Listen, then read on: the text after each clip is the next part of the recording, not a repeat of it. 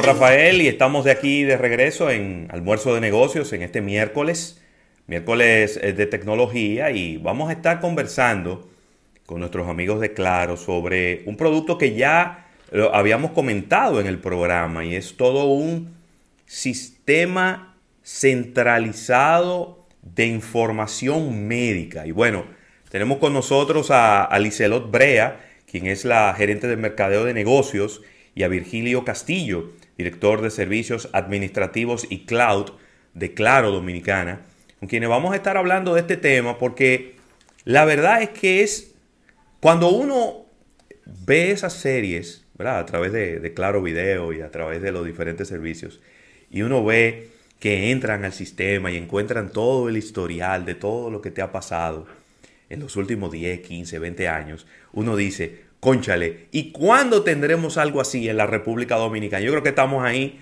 a la vuelta de la esquina para poder también sentirnos que toda nuestra información médica está contenida en, un, en, una, en una nube, en un sistema, y que no vamos a tener que repetir lo mismo cada vez que vayamos a, a un hospital. Bienvenidos jóvenes, ¿cómo están? Eh, Licelot, ¿cómo está todo por allá? Hola, buenas tardes. Eh, José Luis, Rafael, gracias por la invitación. Virgilio también pues me acompaña esta tarde. Claro, claro que sí. Virgilio, ¿cómo estás? Hola, hola. Buenas Hola, tardes, Virgilio. ¿cómo están? Excelente. Mira, ya habíamos, nosotros, como, como mencionaba, habíamos hablado de, de- de esto eh, un miércoles. De hecho, estaba Isaac Ramírez por aquí y, y habíamos comentado bastante esto. Pero obviamente, ustedes están poniendo este, esta plataforma, esta solución tecnológica en las manos. Pero hay un proceso que ahora deben de unirse otras partes. ¿Cómo, cómo ha ido caminando ese proceso? ¿Cómo se han ido integrando los otros, las otras patas de esta mesa que tienen que equilibrarse para que funcione? Bueno, pues primero iniciar aquí eh, dándole las gracias por invitarnos la tarde de hoy. Eh, como tú indicas, venimos aquí pues a conversar de los últimos pasos que hemos dado en claro en torno a proveer soluciones de conectividad para los estilos de vida que estamos viviendo. Sí. Y ya teníamos nosotros un buen tiempecito trabajando en esta solución, sobre la cual Virgilio le dará más detalles. Eh, pero como tú comentabas, el tema de los expedientes médicos no es un secreto para nosotros como usuarios, ¿verdad? como pacientes, que es una necesidad latente. Claro. O sea, estamos siempre hemos soñado con tener un proceso mucho más simple, tener un repositorio de información pues que esté bien resguardado, eh, botar un poco de papeles de las casas, ¿verdad? organizarnos un poco, ahora que estamos todos, ¿verdad? Viviendo desde adentro. Eh, pero sobre todo ver esa integración entre diversas disciplinas médicas y cómo ellos pueden pues colaborar en un ambiente donde tengan toda la información centralizada de un, de un paciente y eso pues pone a, a la comunidad médica con operaciones más eficientes. Entonces, nosotros, ¿verdad? Que venimos desde el 2018 con nuestras versiones de Clarotec, esto lo lanzamos en el Clarotec pasado justamente de salud y economía, pues lo que estamos procurando es interconectar y digitalizar un sector eh, tan necesitado como es el sistema de salud. Buenísimo. Virgilio, obviamente es un reto, ¿no? Agarrar todo, todo esto que está eh, en papel físico y digitalizarlo eh, es, un, es un reto. Eh, ¿por, por dónde se arranca? Bueno, eh, este es un proyecto que nosotros tenemos alrededor de tres años de, desarrollando en conjunto con nuestros socios de negocio, que para este caso eh, son Getronics, una empresa que tiene más de 100 años operando en Europa y con esta parte de salud tiene más de 30 años. Tiene, está sirviendo con, con la misma plataforma que nosotros tenemos aquí, está sirviendo diferentes eh, centros médicos eh, en diferentes partes de Europa, también tiene operaciones en Chile, también está Newtech, que es una empresa local de desarrollo que tiene mucha experiencia también en la parte de desarrollo de soluciones y obviamente es muy necesario tener ese partner local. Que, que sepa de todas las, funcionalidades del sistema de salud, cómo es que opera, cómo es que se interconecta, cuáles son las partes, y que tenga la capacidad de hacer los desarrollos adecuados para, eh, digamos, integrar esas otras partes que tienen que venir a formar parte del ecosistema general. Sí. Entonces, ya nosotros tenemos esta solución, una solución muy robusta, probada, que cumple con los diferentes estándares de comunicación para sistemas de salud. Y el reto quizás que ahora nosotros enfrentamos más importante a partir de tener la solución, pues es la misma adopción tecnológica que tiene que, tiene que, darse en la República Dominicana en este sistema de salud. El sistema de salud de la República Dominicana está completamente eh, desconectado. Sí.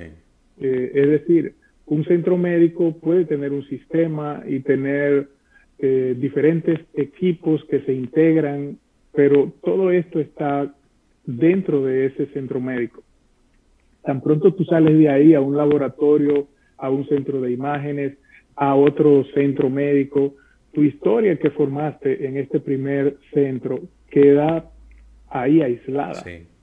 Entonces, uno de los retos que nosotros estamos enfrentando, pero que sabemos que poco a poco irá cediendo, es esta parte de, de, la adopción tecnológica, es decir, que los doctores, los centros médicos, pues empiecen a, a, querer entrar en esta onda de la digitalización y que, y que empiecen a adoptar estas nuevas tecnologías que van a operar en beneficio propio de, de, todo el sistema, pero de ellos en especial y de sus, y de sus pacientes. Eh, te diría que ese, digamos que es uno de los retos principales que nosotros tenemos. Eh, fuera de eso, todo lo que es conectividad, tecnología y todo lo demás, pues nosotros lo tenemos eh, en control, pudiéramos decir. Muy bien. Virgilio, desde el punto de vista jurídico, eh, las leyes eh, que tienen que ver con el tema de todo lo que es la configuración del sistema de salud, eh, ¿aprueba este tipo de implementación? ¿Habría que legislar nuevamente? ¿Cuál es el estatus de, la parte jurídica con relación a todo esto para que, para que todo, todo esté bajo la sombrilla de, del mismo sistema de salud actual o si se necesita una, unos nuevos adendum en la ley, ¿cómo, cómo funcionaría esta parte ahí? Bueno, Rafael, esa es una excelente pregunta eh, de tu parte. Eh, en realidad, el sistema de salud eh, tiene ya creados varios estándares que no necesitan, digamos, de parte local hacer cambios. Eh, por ejemplo, los protocolos para la designación de códigos de enfermedades, eh, eso es algo que ya está establecido eh, a nivel regional, pues viene evolucionando desde un sistema estadounidense, luego es adoptado a nivel de Colombia y se va desarrollando a nivel de la región lo que es estándar para lo que es la codificación de las enfermedades. Esto es como para que todos le llamemos de la misma forma a cada uno de los diferentes enfermedades. Esto es fundamental. Esto es fundamental para eh, lo que es la parte de validación con los seguros médicos. Cuando el doctor en su consulta o la clínica que están digitalizados y que están, digamos, ya conectados en este sistema, cuando van a hacer una validación, lo que manda es un código, mm. ese código estándar, eh, que ya está eh, establecido. A nivel de lo que son los temas, igual eh, hay otros protocolos de comunicación para lo que es la transferencia de información desde un centro médico hasta otro, el famoso HL7. Entonces, así ya esto está establecido y es aceptado a nivel nacional por, nuestro sistema de salud como los estándares para los temas de comunicación y para los temas de nombrar enfermedades. Un poco más arriba, en el tema de la seguridad, pues hay dos sistemas fundamentales usados eh, para esta parte, que es el HIPAA, muy conocido a nivel de Estados Unidos, el, el, como el estándar americano. Este es un estándar que es equivalente, digamos, a lo que es el GDPR de, europeo. Son sistemas que persiguen lo mismo, vamos a decir, eh, persiguen la seguridad de la data de los clientes sobre todas las cosas. Muy bien. Entonces, el sistema europeo va un poco más allá, porque el sistema europeo le da mucha fuerza al paciente como dueño de su información y al que se le tiene que pedir autorización para el manejo de esa información. Eh, pero ambos sistemas pretenden y, buscan proteger la integridad de la data del paciente y, y, nos manda a nosotros los proveedores un conjunto de normas para nosotros manejar basado en ese, en ese estándar ese tipo de información, que la información esté encriptada, que viaje encriptada, etcétera. Eh, pero sí, podemos decir que los estándares bases están, están creados, están creados, existen y son aceptados a nivel de la República Dominicana. Eh, y obviamente que ya para los asuntos más locales, pues existe la CISARRIL, que es el órgano regulador eh, para la salud en República Dominicana, y que ellos eh, emiten sus, sus lineamientos y también se cumplen. O sea que no creo que haya que hacer más de lo que hay hecho para iniciar en este proceso de digitalización del sistema. Muy bien. Déjame preguntarte algo, Virgilio, porque de repente uno dice, bueno, ok, ¿cuántas clínicas hay en la República Dominicana? Centros médicos y clínicas, vamos a poner un número, 200, 250. De repente, si esos 250 centros de salud se conectan, ya tenemos ahí una buena parte. Pero cuando me pongo así a pensar, eh, y sin tener un conocimiento muy profundo sobre el tema, empiezo a decir, bueno, pero ¿cuántos miles de profesionales de la salud independientes que también están, son cada uno una pequeña isla, ¿no? Cada médico que cuando te pide unos análisis tú se lo llevas y él lo digita en un sistema, pero ese sistema es solo de ese médico. No está conectado ni con el del centro de salud y mucho menos está conectado con uno más, con uno más grande. Dentro de ese plan de desarrollo de esta plataforma de digitalización, están también esos médicos independientes para que ellos se monten sobre este sistema y, y tendrían, vamos a decir que membresías diferentes. ¿Cómo funcionaría eso? Mire, en realidad hay más de 10.000 PSS o, o prestadoras de servicios de salud. Entre laboratorios, farmacias, eh, consultorios, centros de imágenes, más de 10.000. Eh, obviamente, el sistema que nosotros hemos eh, diseñado y construido es un sistema que tiene la capacidad para integrar todo esto. Okay. No obstante, estamos, digamos, como en el día cero. Esto es un sistema país lo que nosotros hemos desarrollado y tiene esas capacidades. Esto es, esto es una plataforma que nosotros hemos construido con una infraestructura tecnológica muy robusta. Esto está, eh, digamos que doble y hasta algunos componentes triplemente eh, de manera que no haya falla. Eh, es un sistema que tiene que estar 7 por 24 todo el tiempo. Nosotros hemos puesto todo este sistema en el mismo data center que Claro tiene su, todo su sistema. Es ahí donde opera. Un data center a prueba de, de, huracanes, a prueba de, de, todo, o sea, con un lugar bien seleccionado, eh, que no se vaya a inundar, un sitio donde una catástrofe pueda afectar lo menos posible. Entonces, eh, son las partes por donde se inicia, ¿verdad? Ahora bien, llegarle a todas las partes es lo que estamos iniciando nosotros ahora. Lo importante es que nosotros tenemos contemplado desde la integración de esos consultorios, la integración de los centros médicos, la integración de las farmacias, de los laboratorios, de las ARS. Y posiblemente ustedes puedan escuchar por aquí o por allá eh, diferentes voces que plantean soluciones de esta naturaleza. Nosotros nos hemos reunido con todas las partes y siempre que hemos visitado especialmente las ARS más grandes, eh, indiquen que sí, que es un proyecto muy necesario y que varias empresas han venido a hacerlo, pero eh, otra vez no funciona.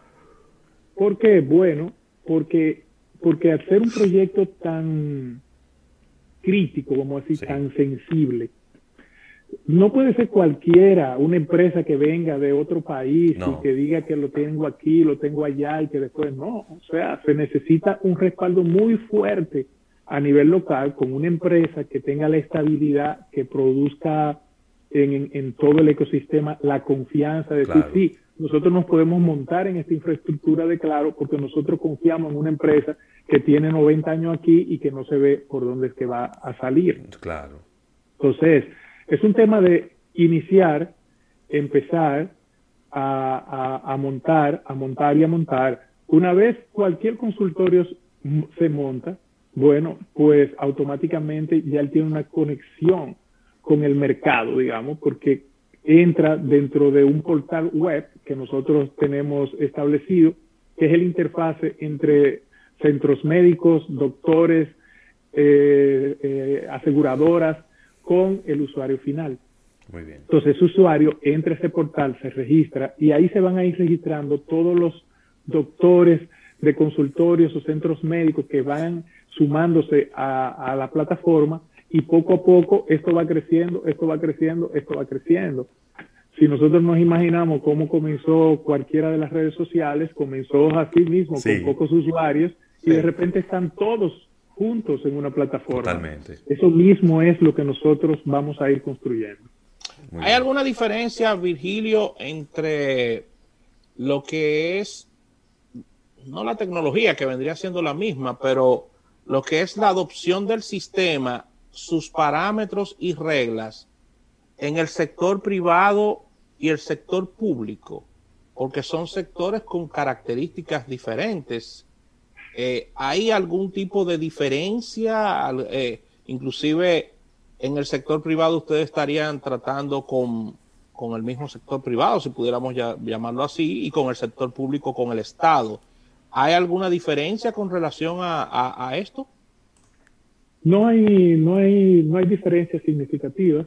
El sistema está diseñado para ambos y, y obviamente el, en la parte pública, la red de hospitales es incluso se ve más grande, pero es más sencillo y hasta puede ser mucho más efectivo. ¿Por qué? Porque la información eh, de una clínica a otra van a ver siempre sus, sus celos. Por eso en el sistema, como está diseñado, es que el dueño del expediente médico es el paciente. Muy bien. Entonces, el paciente tiene, tiene su historia clínica, ¿verdad? Y cuando él visita a un doctor, a través del mismo sistema, él puede autorizar a que ese doctor vea la historia clínica completa de él o que vea solamente la parte que corresponde a la especialidad que está visitando. El paciente decide eso. A nivel del sistema público de salud, de un hospital a otro o de un, de un centro primario de atención primaria hacia un hospital es, es como si fuera una sola clínica con, con muchas localidades. Sí, con muchas sucursales. se ve todo como uno solo. ¿Qué ocurre hoy cuando tú vas a, por ejemplo, uno a veces no lo siente mucho. Mi mamá vive en el campo, por ejemplo, y yo y yo veo hay un centro primario Muchas veces las personas crean una historia clínica en ese centro primario y cuando el doctor quiere hacerle un referimiento, le hace un referimiento de ese centro primario hacia un hospital más grande porque necesita algo más. ¿Qué ocurre en ese caso? En ese caso, lo primero es, no existe un sistema de referimiento a nivel nacional. Entonces, cuando el doctor refiere, va, esa persona va con un papelito, mire que me refirieron para acá. Ahora, los analíticas, el récord médico que tenía esa persona ahí. Si se había hecho algún estudio, hay que repetírselo otra vez cuando llega al hospital, porque no hay esa comunicación entre los sistemas. Esto es lo que, esto es lo que nosotros queremos que empiece a o, o tiene que llegar con un maletín, ¿no? Con un maletín y tú dices, eh, usted tiene ahí una sonografía de que sí o qué, déjame ver. Traca, traca, traca, traca, traca. Y usted tiene los últimos análisis de sangre. Ah, estos no son, estos son los de hace seis meses. Entonces, y ahí viene mi, mi próxima pregunta. A ver, probablemente este proceso, ojalá, y todos nos veríamos muy beneficiados, si este proceso se hace de una manera rápida y, muy proactiva. Pero, ¿puedo yo, como un usuario independiente, decir, no, yo sí quiero tener toda mi información junta eh, en, una, en una nube? ¿Pudiera yo, por mi lado, contratar una membresía en claro y entonces yo mismo empezar quizá a colocar y a subir documentación y a ponerla ahí, a irla almacenando o no. E, el, sistema tiene que estar interconectado entre todas las piezas del rompecabezas. Eso que tú planteas se pudiera hacer, pero no va, no va a, no va a funcionar tan bien. Funcionaría casi igual que si tú escaneas esos documentos y los tienes tú ahí, o si tú anda con el folder, como dijiste, y se lo lleva al doctor. Porque fíjate qué es lo que pasa. Cuando se está construyendo la historia clínica de un paciente, no se construye con PDFs. Hoy día, si nosotros vamos a un laboratorio de los, de los que conocemos aquí en Santo Domingo, ellos te dicen, usted quiere su resultado eh, por internet. Usted sí, sí. Y obviamente tú entras a esa página y ahí están todos los PDFs de los analíticos que tú te has hecho. Pero esos PDF son PDF, no tienen una estructura que pueda ser manejable por un sistema. Entonces, cuando nosotros estamos construyendo la historia clínica, en la historia clínica, cuando un doctor contrata el servicio, nosotros generamos para el doctor un, un, una especie de formulario adaptado a las informaciones que él quiere recolectar. Por especialidades, cada doctor tiene sus, sus reglas. Pero el sistema tiene una serie de campos que se van completando cuando, cuando tú llegas por primera vez. Que si eres alérgico a esta medicina o a aquel medicina o a esto. Eh, tu edad, tu historial clínico de tus familiares, hipertensión, etcétera. Todo eso se va completando. Cuando, cuando, cuando por ejemplo, el caso más crítico, una mujer embarazada llega a la consulta y se le hacen analíticas. Esas analíticas, a través, como les decía al principio, del protocolo HL7, nosotros ya vamos a estar integrados con los laboratorios y el laboratorio simplemente, esa data viene, pero va a poblar campos particulares como si fueran una base de datos, que van a permitir ser leídos y ser manejados entonces, cuando el doctor le indica un medicamento que está contraindicado porque está embarazada, el sistema genera una alerta. Sí. Obviamente, no todos los sistemas generan esa alerta, porque el sistema nuestro tiene una integración con Bademecum, una integración natural. Claro. ¿Quién es Bademecum? Otra empresa de clase mundial que tiene más de 100 años gestionando todo lo que es la interacción entre medicamentos. Y cuando el doctor que en el sistema está integrado la receta digital, está haciéndole una indicación de, algún medicamento, ese sistema automáticamente se activa y le puede decir al doctor la interacción de medicamento a medicamento o la interacción de ese paciente contra el medicamento que le están indicando. Buenísimo. Por eso, la información que está en tu, en tu, en tu historial clínico tiene que ser informaciones que se puedan manejar, que se puedan manipular. ¿Para qué? Para que todos estos sistemas puedan de verdad hacer todo lo que tienen que hacer. Buenísimo, buenísimo. Bueno, de verdad que esto, esto sería una, gran ventaja. Y yo me pregunto ahora, déjame ver, no, no, me quiero poner, no me quiero meter en un, en un tema político porque no es, no es la idea, pero si todos estamos, vamos a decir que seguros y convencidos de la ventaja que esto tiene. Vamos a decir las ARS, los, los centros de salud, los pacientes, aunque vamos a hablar un poco de eso ahora, ¿no? Hay, hay unas ventajas obvias que, las hemos mencionado, pero, pero de repente valdría la pena mencionar algunas que no son tan obvias. ¿No valdría la pena que quizás se, se legislara o se estableciera algún tipo de, de regulación para que fuera, no sé si obligatorio, pero que por lo menos quedara como algo voluntario, que todos los centros de salud o, algún tipo de incentivo, si tú te sumas a, este, a esta plataforma, porque vamos a tener una gran base de datos de pacientes de, la República Dominicana y pudiéramos nosotros de ahí sacar muchísima información valiosísima.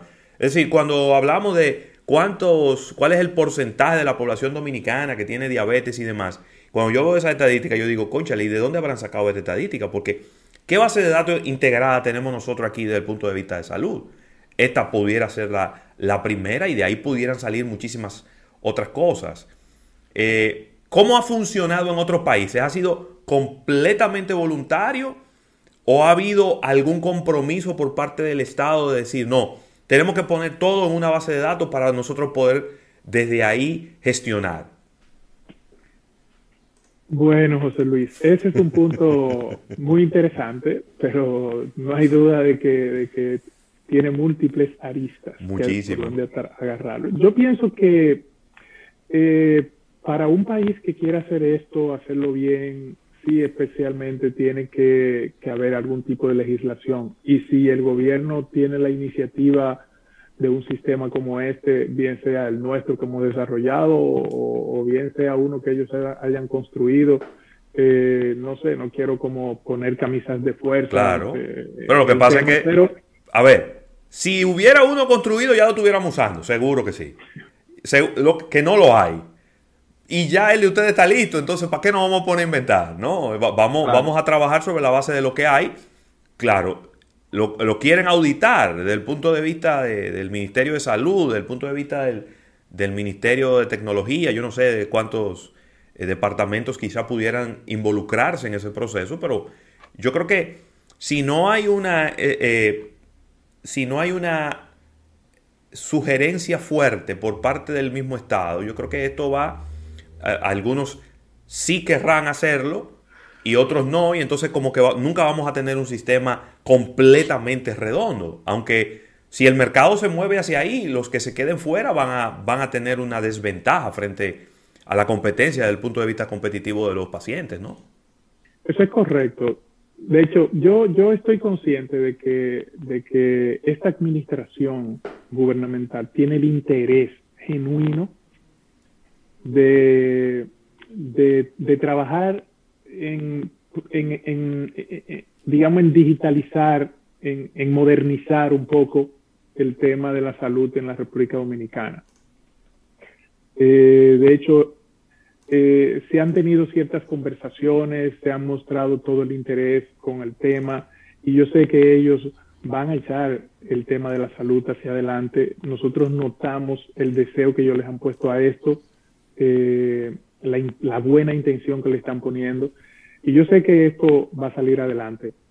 Mira, en este sistema, cuando, eh, recordando algo que tú mencionaste hace un momento, hay un brote en Barahona de, de viruela.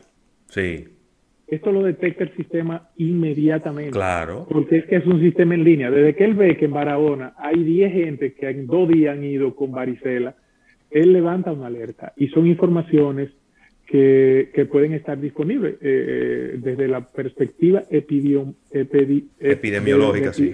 Epidemiológica.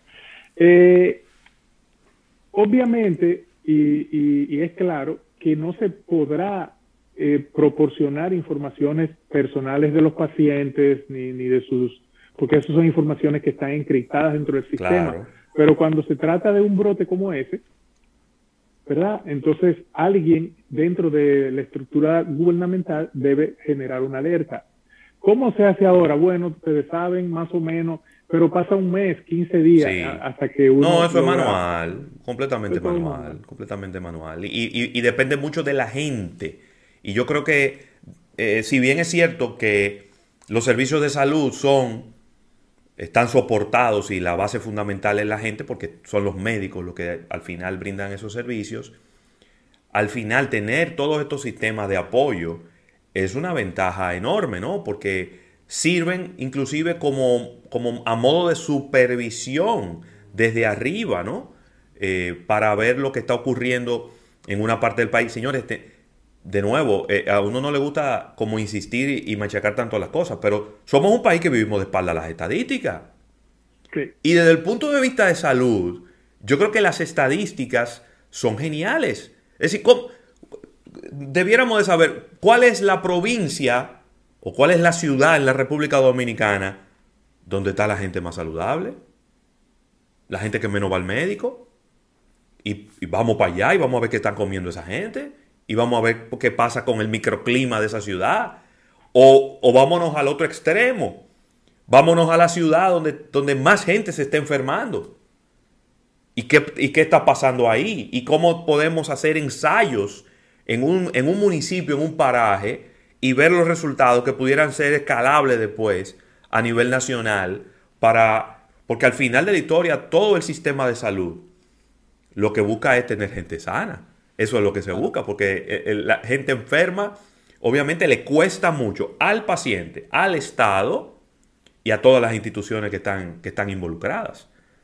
Pero bueno. Estás en lo correcto. De hecho, a nivel de otros países uno ve todas estas estadísticas y, y tú dices, bueno, pero eh, ¿y para qué puede servir? Mira, si uno se pone a ver, eh, y eso está público, se puede buscar, la cantidad de personas que se ven afectadas por una mala medicación, por un error, no fue intencional del doctor, pero por un error. ¿Por qué? Porque no se está usando la tecnología.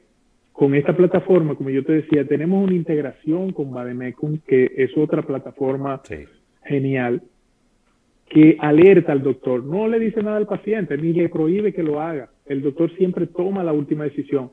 Pero siempre que él hace una medicación, ponga usted de dos medicamentos para un niño esos dos medicamentos, automáticamente el sistema dice, para este niño, cuando tú sumas la dosis de este medicamento y la dosis de este medicamento, porque lo que ves son los componentes del medicamento, estás eh, sobrepasando la dosis diaria para el, para el niño. Y eso le sale una alerta al doctor.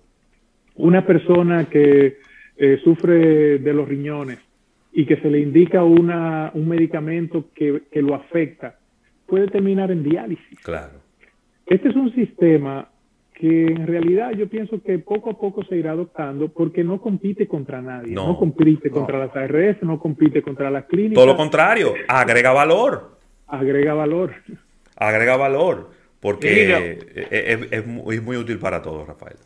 Para finalizar por mi parte, dos preguntas en una, eh, sin, sin, extenderte, eh, eh, te puedes extender, pero sin tampoco a, tecnificarla mucho la respuesta, y es temas de seguridad, parámetros de seguridad, por eso te decía de, no tecnificarte mucho, porque mucha gente a lo mejor no entienda eh, los parámetros tan, diríamos que cerrados que tiene un sistema tan importante como este. Y lo segundo es, luego de los parámetros de seguridad, luego de las explicaciones que tú das, a favor de los pacientes, esto pudiera mejorar lo que sería el quote, es decir, la cotización, el precio de, lo que voy a recibir al final del camino, porque como tengo mi historial médico listo, ya se sabe cuáles son los componentes que hay que colocarme, las inyecciones que hay que hacer, porque muchas veces van pacientes y al no tenerse el historial médico, no es que las clínicas comienzan a inventar pero colocan medicamentos que necesariamente no causan un segundo efecto, pero se te colocan medicamentos que al final tú no necesitas, independientemente de que sean preventivos, pero no, tú no necesitas. Entonces, mejora el precio para los pacientes y háblame un poquito sobre el tema de la seguridad. Mira, de que lo mejora, lo mejora. Ay, Ravelo. Imagínate, imagínate que tú llegas a la emergencia cuando tú llegas a la emergencia, y ahí hay otros protocolos, lo que pasa es que, señores, es un sistema súper amplio. Claro. Eh, no hay manera de verlo en 30 minutos, pero hay protocolos. Una persona puede llegar inconsciente. Sí. pero hay que aplicarle medicamentos y hay que hacer cosas. Si tú no tienes la historia, ¿qué, puede pasar? Muchos accidentes han pasado ahí porque es alérgico a lo mismo que le están poniendo y viene un problema que se complica. ¿Entiendes?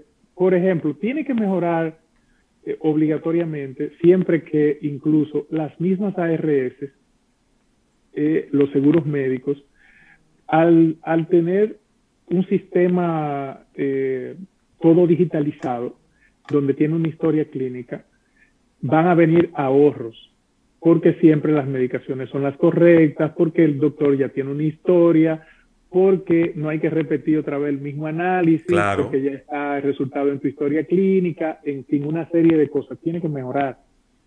A nivel de la parte de seguridad, eh, como, como te decía, aquí la, lo clave, la fundamental de los sistemas de salud es el manejo de la información del paciente.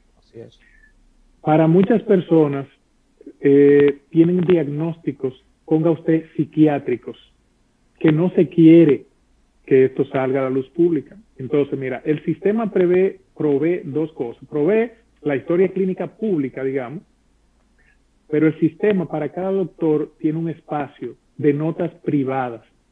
Esas notas nunca van a viajar de un sitio a otro si no es con la autorización del doctor, porque son informaciones muy críticas. Sí, claro. Esas informaciones de la historia clínica se almacenan en nuestra, se transmiten y se almacenan en nuestra base de datos en forma encriptada.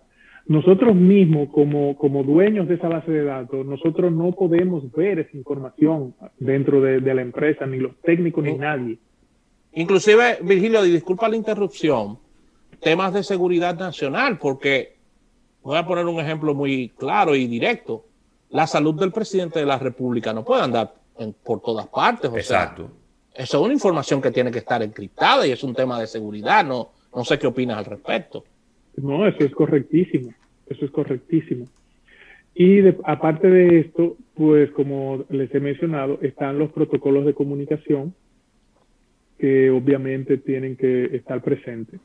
Por supuesto, esto es a nivel de, la, de los récords médicos, pero nosotros dentro de Claro, ¿cómo resguardamos todo esto que es una plataforma web?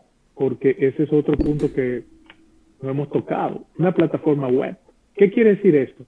Que el doctor desde su casa puede entrar a ver los récords de los pacientes que él está atendiendo. Entonces, usted llega a la emergencia y usted dice, tiene oportunidad de hablar y le dicen, ¿cuál es el doctor, su cardiólogo que lo está atendiendo?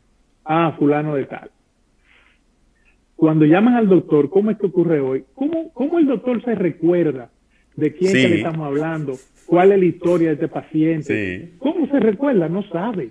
No. O sea, sin embargo, con este sistema él saca su computadora, se conecta al internet, entra con su clave porque cada la asistente tiene unas credenciales, que también es parte de la seguridad, el doctor tiene unas credenciales. La asistente solamente maneja lo que es la parte de la agenda del doctor, la parte de facturación, esas cosas, la parte de validación con la ARS, generar reportes necesarios, pero todo lo clínico no le aparece en su perfil, porque cada persona tiene un perfil. Claro. Entonces, cuando el doctor entra con su perfil, él puede ver sus pacientes, puede buscar la historia clínica de la persona que está en emergencia y obviamente que puede dar un mejor resultado para, para esa persona.